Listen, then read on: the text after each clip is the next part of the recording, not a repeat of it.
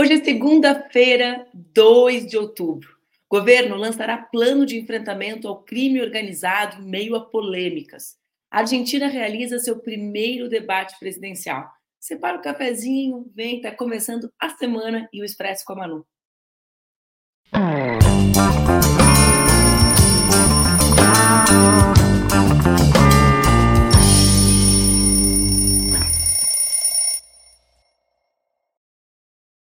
Bom dia, bom dia, bom dia. Segunda-feira, outubro chegando e está no ar mais um Expresso com a Manu, meu programa que acontece entre segundas e sextas-feiras, às 7h30 da manhã, aqui nas redes do Ópera Mundi, com transmissão simultânea pelas redes Ninja. O Expresso, como vocês já sabem, acontece ao vivo, mas vocês podem acompanhar depois. Se perder, pode também ouvir no formato podcast. Passaram bem o final de semana? votaram nas eleições do Conselho Tutelar. Vamos conversar sobre isso mais adiante. Mas hoje a semana começou. Não tinha uma música, meu coração tá pegando fogo. Agora eu vou ficar todo o programa tentando me lembrar da música que eu queria cantar para vocês. Ainda bem que eu não vou cantar, né, gente? Porque, como vocês estão vendo, eu amanheci nessa segunda-feira. Aqui são 6h32 da manhã. Amanheci sem voz nenhuma. Imagina essa pessoa cantando para vocês. Mas eu espero que vocês tenham tido um belo final de semana. Por quê? Porque as polêmicas e os debates não deram folga. Na é verdade, estamos com o cafezinho na mão, bora começar a conversar? Vou dar meu golinho aqui no café. Olhem só. Nesta segunda-feira, o governo deve lançar o Programa Nacional de Enfrentamento às Organizações Criminosas, chamado ENFOC, com foco em ações integradas entre governo, Estado e municípios. Segundo o MJ, o Ministério da Justiça, o programa tem o objetivo de gerar integração institucional e informacional entre as redes de enfrentamento, valorizar recursos humanos das instituições de segurança pública, fortalecer a investigação criminal e a atividade de inteligência e gerar expertise para adoção de visão sistêmica das organizações criminosas. Esse projeto deve valer para todo o território nacional e ter ações de combate à criminalidade em portos e aeroportos. O Ministério também diz estar trabalhando para definir um modelo para a instalação de câmeras nos uniformes dos policiais e que a nova matriz curricular para a formação policial deve enfatizar o respeito à lei sobre o uso da força. Mas o pacote de ações de enfrentamento às organizações criminosas chega nessa segunda-feira atravessado por muitas polêmicas. Vamos falar um pouco sobre elas e destrinchar o que está acontecendo na área de segurança pública? Começando pelo começo. Vocês sabem, o Brasil tem um único Ministério da Justiça e da Segurança Pública.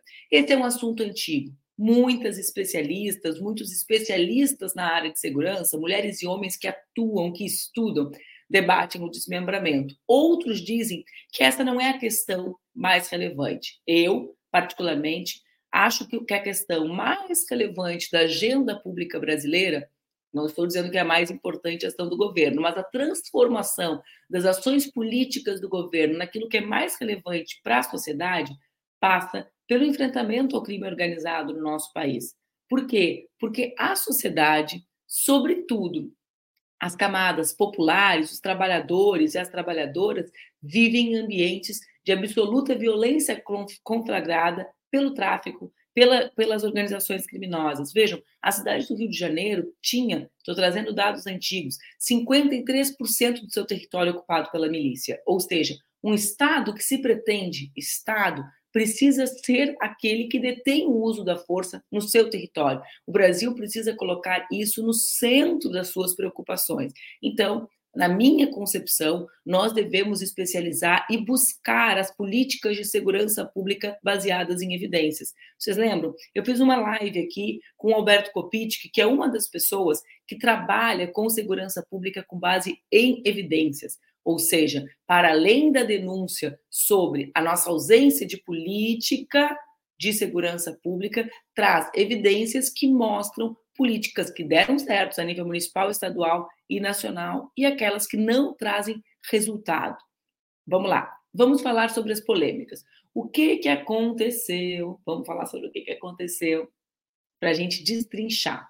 Bom, O secretário executivo do Ministério da Justiça, ou seja, o número dois do Ministério da Justiça e Segurança Pública, que chama-se Ricardo Capelli, trouxe numa entrevista à CBN uma, uma manifestação absolutamente rude e infeliz, na qual ele menospreza a questão da letalidade policial. O que, que ele disse? Ele sai afirmando: tem problemas? Tem, mas não se faz segurança pública com rosas. Isso é evidente, né? Todo mundo sabe secretário. Mas, na prática, essa manifestação é uma manifestação que a gente já escutou muito. E ela vem, sobretudo, dos setores ultraconservadores que defendem, em geral, o uso de mais força para enfrentar os temas da criminalidade brasileira. Que qual é o grande problema que nós vivemos? Nós vivemos, nós já vivemos uma situação de violência e de uso de armas. O que nós queremos é a garantia de que existam ações de segurança baseadas na inteligência, na valorização dos profissionais, mas também no enfrentamento ao uso abusivo da força contra a população civil, Vejam o que acontece no estado da Bahia e o que acontece no estado do Rio de Janeiro, o estado que o, o, secretário executivo do Ministério da Justiça é nascido, embora sua vida política aconteça no Maranhão, junto com Flávio Dino. Ora, crianças são executadas em, em função da política de segurança pública não feita com rosas. Então, nós não queremos que ela seja feita com rosas, nós queremos que ela seja feita com garantia do respeito à vida humana a proteção de trabalhadoras e trabalhadores. O secretário adora falar dos identitários, né? Ele foi o mesmo que deu aquela manifestação, que fez aquela manifestação dizendo que uh, o Lula não tinha que ceder à pressão dos identitários. Vocês lembram disso? Então vamos, só vamos conectar ele com ele mesmo. Quem é ele? Ele é aquele que disse que a pressão do movimento negro por uma ministra mulher, negra, de luta, comprometida com a Constituição Federal, era algo que remetia à identidade. E agora traz essa declaração dizendo que não se faz segurança com rosas, o que é algo evidente para qualquer pessoa que é especialista e que se dedica ao tema, todos nós sabemos, mas que resgata uma ideia da truculência e da violência como instrumento de Estado. E é isso que nós repudiamos. O que, que acontece depois disso? Diversas pessoas que são especialistas na área, né? Como é o caso de Tiago Amparo, como é o caso da Cecília, que estuda, que se dedica ao tema da segurança pública, que trabalha com dados, dados, né, que vive na realidade dessas comunidades. Diversas dessas pessoas elaboraram suas críticas, críticas políticas com relação à manifestação política de um agente público brasileiro. Porque o Capelli, o Ricardo Capelli, não está lá passeando, está lá como agente público, né? não é eleito, mas representa a sociedade brasileira. Então, olha minha crítica do Tiago Amparo. Uma crítica normal, não é? Não vi palavrão, não vi ofensa, não vi ameaça, não vi nada daquilo que, inclusive, muitos de nós estamos acostumados. Né? O que, que acontece? Depois disso, e aí que vem a questão, uh, essas pessoas, né, eu sei de três, sei da Cecília, sei do Tiago, sei do Douglas, foram bloqueados pelo uh, secretário executivo do MJ. Isso traz um debate para nós, né? Vamos lá, qual é o debate? O debate são várias questões. É existe de um lado. Golinho, pausa para o café, pausa para o café. Vamos lá. Nananã.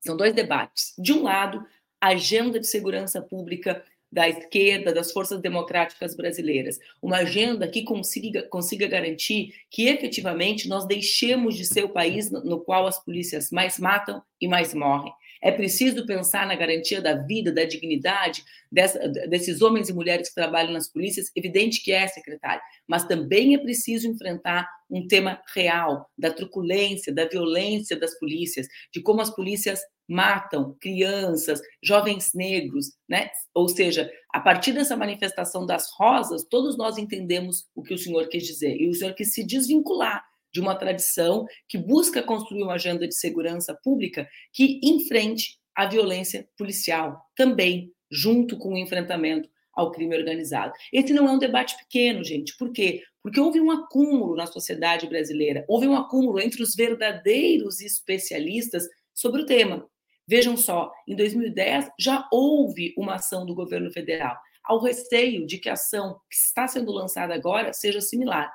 Além disso, além do debate sobre o pacote de segurança pública e sobre qual o caráter, digamos assim, a tradição reivindicada pelo secretário executivo, há um outro debate, que é o debate sobre a possibilidade de agentes públicos bloquearem, interromperem a conversa com setores da sociedade civil. Esse é um debate importante. Né? Muitas legislações existem, existe inclusive uma compreensão de que agentes públicos não podem ter esse tipo de prática, que é uma prática absolutamente uh, desvinculada da boa tradição da transparência e do diálogo. É claro, eu li as críticas do Tiago, da Cecília e do Douglas, elas eram críticas políticas, eram críticas ao conteúdo, eram críticas a uma manifestação pública. Não faziam menção à vida privada, não continham ameaças, não eram constrangedoras.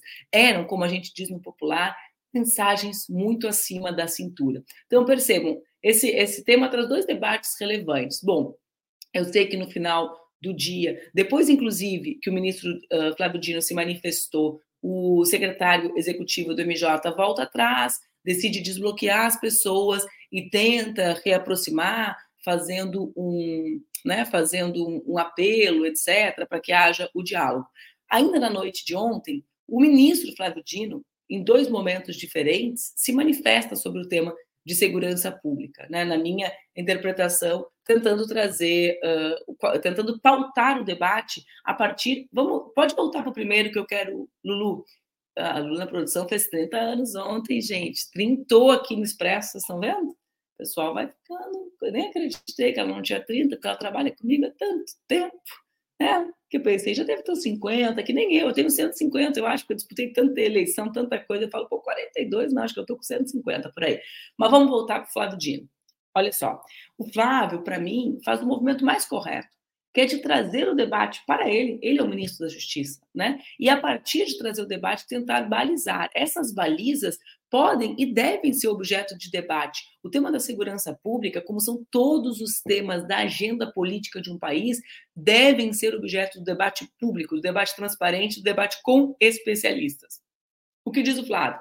Pausa para o café. Para aí, porque eu fui fazer minha pausa para o café, fiquei dando parabéns para a Luísa. Debate exige prudência, seriedade e responsabilidade. E respeito às leis, sem frase pronta por aí né? Traduz o Flávio. Sem frase pronta, sem verdades absolutas, sem palavras de ordem, tipo não se faz segurança com rosa. Creio que injustos ataques políticos mobilizam torcidas, mas não resolvem problemas. Bom, eu não vi nenhum, ah, nenhum tipo de, de, de manifestação injusta, nem agressiva, nem nada. Tenho maior atenção com sugestões dos que se declaram especialistas em segurança pública. Confiam tanto neles que temos dezenas de especialistas na nossa equipe pode vir para frente. Tem realmente, o Flávio diz, muita gente que se dedica a esse tema há muitos anos, há décadas, inclusive. Pode vir para frente nos tweets dele. Não concordamos com teses que parecem absurdas. Aí ele vai debatendo as questões do governo. Vem mais para frente. Uh... Lulu, pode passar para o 3. Depois tem uma segunda sequência, né? O diálogo federativo. Aqui tem uma, uma questão relevante, que é qual é a questão uh, relacionado ao tema da segurança. Durante muito tempo, né, eu diria durante algumas décadas, a agenda da segurança foi uma agenda não enfrentada pelos governos federais. Por quê? Porque uma parte expressiva da agenda da segurança pública é de responsabilidade dos governadores. Quando o governo federal lança um plano de segurança pública, ele diz: opa, a gente quer compartilhar essa responsabilidade com vocês. Vejam, essa responsabilidade não é uma responsabilidade qualquer. Eh, num, num certo sentido, é mais fácil para o governo dizer isso é responsabilidade dos estados. Mas a pesquisa Atlas, por exemplo, da semana passada, mostra que segurança pública é aquela que mais preocupa o povo brasileiro e que na qual os governos e o governo é pior avaliado. Então, parece parece né, que não existe mais esse tempo em que um governo pode dizer que, opa, polícias são com os estados, porque a, a, insatisfação e o nível de violência que a sociedade de fato vive, né, não é uma sensação de insegurança, são problemas reais que as trabalhadoras e os trabalhadores enfrentam nos seus cotidianos. É bom que a gente fale sobre isso, né? Essa reivindicação do movimento, sobretudo do movimento negro, pela menor letalidade das polícias, é uma reivindicação que desmascara a ideia de que o movimento negro é identitário. Pode trazer para mim, Lulu, depois a gente fala mais uh, do Flávio. A Lulu, Lulu caiu? Lulu caiu. Mas não, não caiu. Ah, me botou o Flávio pequenininho ali. Gostei daquele jeito. Pode deixar assim, se tu conseguir, Lulu. Vamos lá. Esse debate que está acontecendo no final de semana, ele desmascara, num certo sentido, aquela tese máxima de que o movimento negro é identitário. Por quê? porque não há reivindicação mais vinculada aos trabalhadores e tra trabalhadoras mais precarizados do nosso país do que a garantia de vida com dignidade nas suas comunidades.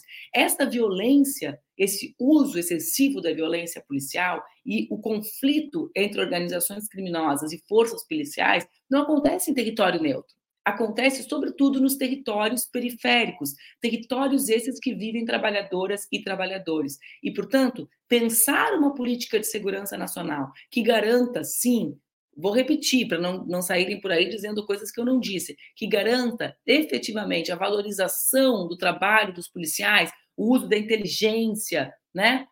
os equipamentos, aquilo que garante as investigações para o enfrentamento ao crime organizado, mas que também enfrente o tema da letalidade causada pelas polícias, das crianças mortas. O Rio de Janeiro tem mais crianças mortas, três vezes mais crianças mortas no primeiro semestre do que no ano anterior. Essas crianças são filhas da classe trabalhadora brasileira. Ou seja, o movimento negro aqui comprova que não existe debate sobre classe sem debate de raça no nosso país, a despeito do que dizem aqueles do alto da sua empáfia de que esse seria apenas um debate identitário. É claro, essa polêmica chega na sociedade também inflamada, é pela primeira vez, pela primeira vez isso acontece com essa dimensão, pelos números da violência policial no estado da Bahia, que mostra que setores da esquerda brasileira não logram construir uma agenda alternativa de segurança pública quando governam os estados. E que, nesse sentido, é evidente a necessidade de uma pactuação federativa, como bem diz, nesse caso, o ministro Flávio Dino. Então, é preciso bastante atenção para o que vai acontecer no, nos próximos dias, ao anúncio do plano. Eu torço para que o plano coloque a agenda de segurança pública no centro da agenda do governo federal. Né? Acho que é, é imprescindível que nós nos preocupemos com aquilo que preocupa o povo cotidianamente, e o povo se preocupa com o aumento do salário mínimo, com a garantia de que o trabalho garanta dignidade, com a garantia de dignidade e vida para os seus filhos. É um equilíbrio entre a, entre a agenda econômica e a segurança pública. Quem convive com homens e mulheres trabalhadoras, quem convive nessas comunidades, sabe o peso da criminalidade na rotina da vida dos trabalhadores e das trabalhadoras brasileiras. Torço para que o plano veja isso, mas para que o nosso povo possa viver sem medo de ser executado, né? Por todos aqueles que, que o ameaçam. Então, e, e torço para que me lembre da carta do Caetano para o Papa Francisco torço para que a gente coloque no centro do objetivo desse plano. O que é o centro do objetivo do nosso plano? Enfrentar o crime organizado. De que jeito? De um jeito que nenhuma criança morra. De um jeito que as mães não enterrem seus filhos. De um jeito que nenhuma mãe, sob o caixão do filho adolescente, tenha que defender a dignidade do seu filho. Porque as mães trabalhadoras desse país enterram os seus filhos chorando e defendendo a honra deles, filhos de 12, 10 anos que estavam indo para a escola. Então, para mim, esse é o nosso. Sabe quando a gente elabora uma lei, chamam o espírito da lei? Qual é o espírito da lei? Qual é o espírito do plano de enfrentamento ao crime organizado? Enfrentar o crime organizado, garantir que as polícias brasileiras deixem de ser aquelas que mais morrem que mais matam. Com qual espírito? Com o espírito da garantia da vida das crianças e dos jovens, sobretudo negros, do nosso país. Esse é o nosso, esse deve ser o espírito que nos guia, essa deve ser a política de segurança que nós devemos sonhar e imaginar. Vamos sair um pouquinho do Brasil? Cafezinho, cafezinho, cafezinho.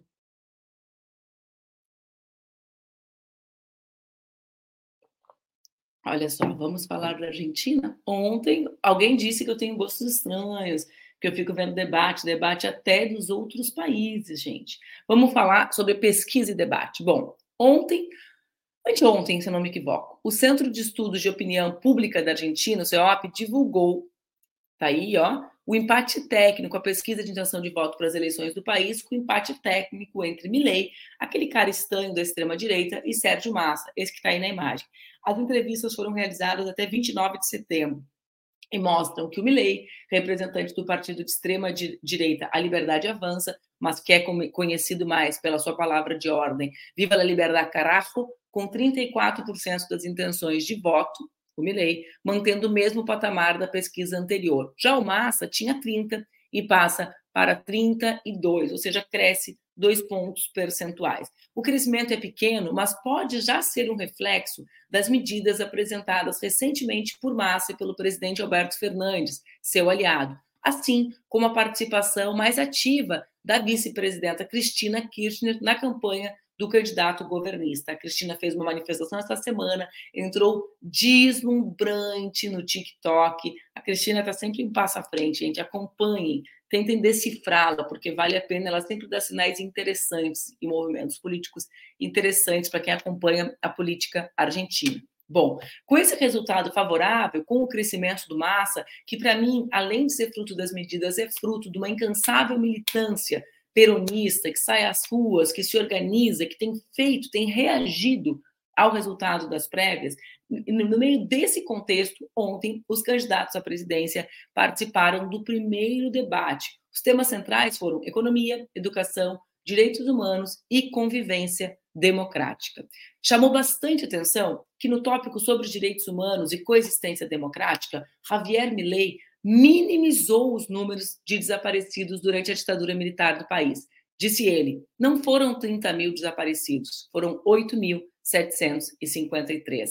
Bom, esta não é uma irrelevância. A Argentina é um dos países com mais vítimas, com mais desaparecidos. A Argentina tem um movimento imenso de mães e avós que lutam pelo resgate dos corpos dos seus filhos e pela identidade dos seus netos. Eu não sei se todos sabem o que aconteceu na ditadura argentina, mas um dos mais cruéis, uma das mais cruéis políticas de extermínio de identidade de pessoas foi feito a partir do sequestro de militantes e do roubo dos bebês desses militantes. Essas mesmas pessoas, como Milley, que vão para a TV se manifestarem contra o aborto, são as pessoas que defendem um sistema que roubava crianças de mães, mães militantes que eram torturadas e entregava essas crianças para serem criadas por, por aqueles que defendiam a tortura dos seus pais. Um projeto sórdido da busca de correção dos bebês a partir da adoção. Bebês que tinham as mães mortas e desaparecidas. É algo esdrúxulo. E aí vem esse Milley, no ano da graça de 2023, questionar os números. Ele disse mais, ele disse que não concorda com o rumo dos direitos humanos no país. Disse que os defensores de direitos humanos usam a causa para ganhar dinheiro. Todo mundo sabe o que isso significa. Significa a reedição de uma extrema-direita como é o bolsonarismo, que nega a história para fazer com que ela se repita. Sujeitos como Milley e como Bolsonaro minimizam o que foi a tortura, minimizam o que foi a violência das ditaduras, para fazer com que os espaços democráticos, para fazer com que os espaços democráticos sejam minimizados para fazer com que os espaços democráticos sejam ameaçados. É contra isso que o povo argentino luta hoje, contra um cara que finge, finge, porque é um bando de falso, finge não conhecer o que significou o processo da ditadura no nosso país vizinho, no nosso na, na, na Argentina. Bom, as eleições argentinas acontecem no dia 22 de outubro. Até lá vão acontecer outros debates entre os candidatos a vice-presidente e dois debates presidenciais. E ainda um outro debate no segundo turno. Eu espero, eu fico muito feliz com essa reação da militância popular argentina, da organização, da busca da construção de uma unidade em torno uh, do candidato peronista, mesmo com as dificuldades, mesmo com as diferenças, mesmo com um momento absolutamente difícil que o país enfrenta, porque derrotar Milley é derrotar essa extrema direita que reivindica a tradição da violência contra os nossos corpos, dos sistemas antidemocráticos, das ditaduras na América Latina. O que Argentina, Chile e Brasil viveram não foi piada foi algo muito sério, muito grave. Sem democracia, os corpos dos nossos militantes desapareciam. Sem democracia, as nossas mulheres eram sequestradas, os seus filhos, bebês roubados. Essa tradição é em cima desses corpos que Milley tenta organizar a campanha dele. E eu realmente espero que ele seja derrotado no dia 22 de outubro. É, bah, gente, é, é, é lamentável, né? Falando em corpos, né? Na violência, nesse estado violento que alguns reivindicam. A gente fala agora sobre o inquérito que apura o assassinato de Marielle de Anderson. Por quê? Porque ele foi saiu do Rio e foi enviado ao Superior Tribunal de Justiça devido a suspeitas sobre Domingos Brazão. Quem é ele? Conselheiro do Tribunal de Contas do Estado. Não se faz política com rosas, efetivamente. Os que carregam as rosas muitas vezes ocupam espaços como esse. Atenção! A mudança de foro faz com que, na prática, a investigação seja federalizada e amplia os poderes da PF, que volta no caso, no início do ano, pela determinação do nosso ministro Flávio Dino. Em março, a Justiça do Rio rejeitou uma primeira denúncia contra Brasão, que já havia sido acusado de plantar pistas falsas para atrapalhar a identificação dos mandantes do crime. Mas agora, o ex-deputado e conselheiro voltou à mira das investigações após a delação premiada do ex-policial militar Elcio de Queiroz, que confessou, que confessou ter dirigido o carro usado no ataque que matou Marielle e, Marielle e Anderson e confirmou que Rony Lessa foi o autor dos disparos. Bom, isso é, é algo bastante sério, né? O avanço, né? Os avanços que vão acontecendo. Ainda sobre esse caso, o ministro Alexandre de Moraes, do STF, pediu vista, ou seja, mais tempo para análise e suspendeu o julgamento de um recurso do Google contra a decisão que obrigou a plataforma a entregar dados de usuários que fizeram busca sobre a Marielle nos dias que antecederam seu assassinato. A empresa alega que a determinação coloca em risco a privacidade dos só posso Rigo, que coloca em risco a privacidade dos usuários e viola direitos fundamentais protegidos pela Constituição. A decisão do STF, no caso, representará um precedente importante sobre a produção de provas nos meios digitais. O julgamento não tem data para ser retomado, mas o Alexandre de Moraes, o ministro Alexandre de Moraes, tem até 90 dias para devolver a ação, ou então a, a, o caso retorna automaticamente à pauta. Até o momento, somente a ministra Rosa Maria Weber se manifestou sobre o caso e deixou o voto no plenário virtual, onde o julgamento foi iniciado antes do pedido de vista do Alexandre de Moraes. O que, que diz a ministra Rosa Weber? Ela defendeu que o recurso do Google seja acolhido e argumentou que a ordem judicial que obrigou a plataforma a entregar dados de usuários é genérica e não individualizada, o que, em sua avaliação, viola o direito dos cidadãos à proteção de dados na internet. O pedido para obrigar o Google a compartilhar as informações partiu do MP do Rio, que determinou que o buscador fornecesse todos os dados de geolocalização dos usuários que estavam nos arredores do local onde o carro dos atiradores no dia do crime foi visto pela última vez, em 2 de dezembro de 18. E todas as buscas de sete palavras-chave. Sete palavras-chave são palavras que trocam, né? Ali, Marielle Franco, vereadora Marielle, agenda Marielle, agenda vereadora Marielle, enfim, as palavras que podem resultar na busca da, de informações sobre a Marielle nos dias que antecederam, nos cinco dias que antecederam o crime. Esse é um debate interessante. O Google não tem moral nenhuma para falar de privacidade, tá, gente? Esqueçam o Google, porque o Google nunca respeitou a privacidade de ninguém. É a grande empresa que organiza os nossos dados, o fluxo do nosso tráfego nas redes, justamente para, a partir disso, nos usa para fornecer os dados, para depois nos transformar em objetos dos produtos gerados a partir dos nossos dados. Então, uh, Estou para lá com essa hipocrisia, né, pessoal, do Google de dizer que está respeitando a privacidade. Mas a decisão ela tem um fundo, uh, a, o estudo né, cauteloso sobre como organizar a quebra desse sigilo não é uma irrelevância, porque se o MP fez a solicitação de uma maneira genérica demais, aberta demais, de fato pode violar a privacidade de outras pessoas que estavam ali na intimidade das suas casas fazendo outras buscas, né, relacionadas ao tema, como por exemplo pessoas que eram uh, fãs da Marielle, que acompanhavam o seu trabalho, que just, justamente acompanhavam o trabalho dela, fiscalizavam o trabalho como seus eleitores. Então é preciso encontrar um ponto né? E esse ponto parece ser justamente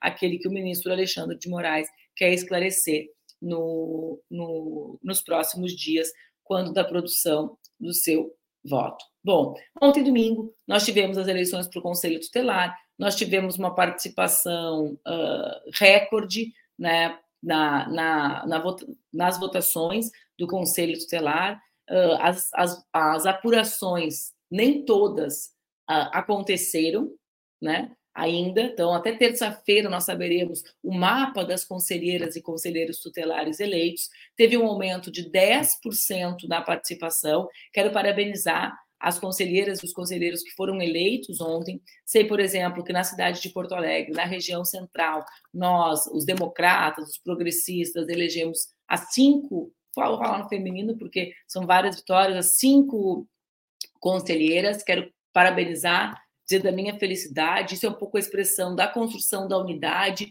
de colinhas que expressavam a unidade de movimentos democráticos na cidade. Então, parabéns, né? e atenção para todos os tipos de disputas que culminaram na não unidade e em sucessivas derrotas. E trago esse tema do Conselho, quero terminar o nosso programa hoje falando sobre isso, associando a maneira como a extrema-direita se organizou os conselhos, a disputa dos conselhos, com um filme que está dando o que falar, que chama-se O Som da Liberdade. Estão acompanhando isso, pessoal? Bom, esse é um filme norte-americano lançado no Brasil na semana passada, que tem como tema a exploração sexual de crianças. Esse filme se tornou alvo de mobilização dos grupos conservadores e bolsonaristas para tornar o líder de bilheteria no Brasil, uma tentativa de repetir o que foi feito nos Estados Unidos. Para isso, esses grupos fizeram uma divulgação em massa, compraram os ingressos e distribuíram gratuitamente para as pessoas participarem das sessões. A Lumine TV, uma plataforma voltada ao público adulto, e, a produtora revisionista Brasil Paralelo também disponibilizaram entradas gratuitas. Eu mesmo assisti, olha só, a ministra Damares, no meio de uma sessão, se levantando e falando. Quem assistia a ela? Meu Deus do céu, tipo, era uma sessão de cinema para o cara, quando acende a luz, achar que o filme de terror continuava porque tinha na sessão Marco Feliciano, Eduardo Bolsonaro, Magno Malta, meu Deus do céu. Mas vamos lá, né? Vejam, por exemplo, em Santa Catarina, a gente tem um vídeo disso. Consegue passar o vídeo, Lulu? Os policiais indo fardados assistir ao filme. Hoje, aqui no shopping Vila Romana, em Florianópolis, devem estar se perguntando que, que tanto policial militar está fazendo reunido aqui no shopping. É que a Polícia Militar, em parceria Shopping Vila Romana trouxe todos os policiais do curso de formação de sargentos para prestigiar a estreia do filme Som da Liberdade, que aborda o tema tráfico internacional de crianças.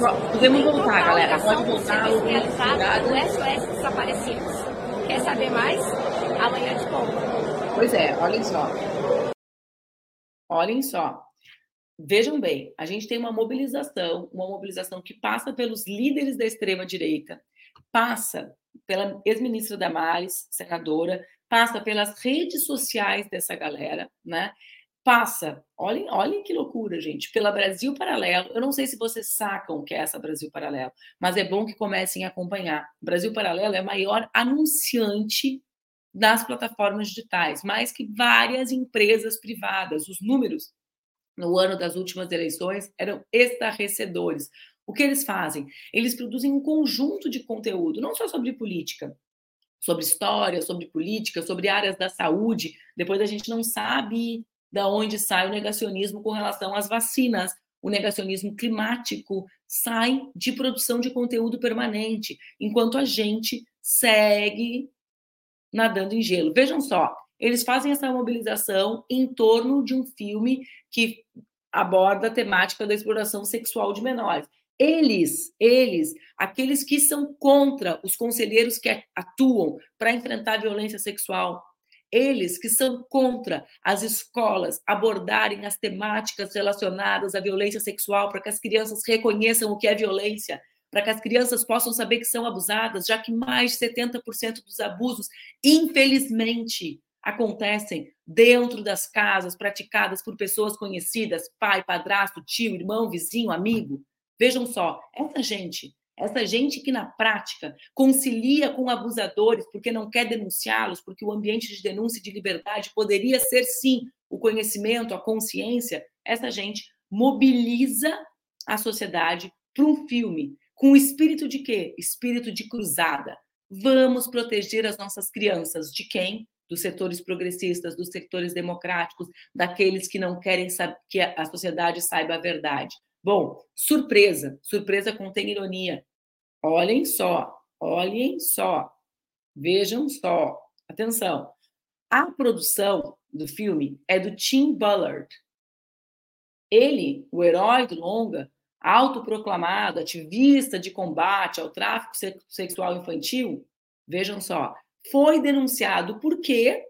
Assédio sexual contra quem? Sete mulheres. Ou seja, como sempre, como sempre, ele, olhem a denúncia, teria coagido diferentes mulheres a agissem como se fossem, agirem como se fossem suas esposas em missões secretas no exterior, destinadas, a princípio, ao resgate das vítimas de tráfico sexual. Entre os relatos, é dito que ele convencia essas mulheres a compartilharem a cama, a tomar, banho junto, a enganar os traficantes. Vejam só, ele, o cara que organiza essa cruzada, né, é justamente denunciado por assédio sexual contra sete mulheres. Nós, nós que efetivamente lutamos para proteger as nossas crianças, nós que lutamos para que os conselhos tutelares fossem espaços de garantia dos direitos previstos no Estatuto da Criança e do Adolescente, nós que queremos que as nossas crianças saibam o que é assédio, o que é violência sexual, para que possam denunciar os seus assediadores, os seus violadores. Nós que sabemos que as crianças não são o futuro, elas são o presente e precisam de dignidade no presente, nós precisamos ter os nossos olhos abertos, porque essa turma, a turma da ministra Damares, que mentiu sobre violência sexual, como você sabe, na Ilha de Marajó, vocês lembram disso? Nós, que combatemos o casamento infantil de prefeitos como o bolsonarista que desfila por aí acompanhado de uma adolescente, nós que lutamos pela dignidade precisamos manter os nossos olhos abertos, porque essa turma segue se organizando, se mobilizando, construindo conteúdo e buscando influenciar setores cada vez mais amplos da sociedade brasileira brasileira. Percebam, a produtora Brasil Paralelo, eu vou terminar dizendo isso, ela tem tanto espaço para os conteúdos que produz, por quê? Porque o Brasil ainda tem dificuldade de garantir a descentralização da sua produção cultural. É preciso garantir acesso das brasileiras e brasileiros à produção cultural. Por quê? Porque se nós não garantirmos, sempre há quem garanta. Nós precisamos conhecer, averiguar, reconhecer quem são os nossos adversários. E eles, e eles seguem se organizando por aí. Bom, gente, eu quero dar um abraço para vocês, desejar uma semana excepcional, que outubro comece trazendo esperança, né, de dias melhores, que a gente consiga, vocês, o Brasil, viver a primavera, né? Que a primavera floresça, né? E traga para o Brasil uh, esperança. Eu sei que essa semana é uma semana importante, o presidente Lula já teve alta, está recuperado, já está em casa, que a gente acompanhe com atenção o plano de segurança pública e os seus desdobramentos. Um beijo, fiquem bem, até amanhã às 7h30 aqui no Expresso do Comanu. Não se esqueçam, se vocês gostaram, deem um like, compartilhem, façam chegar o nosso programa a mais pessoas. Obrigada pela audiência, até amanhã.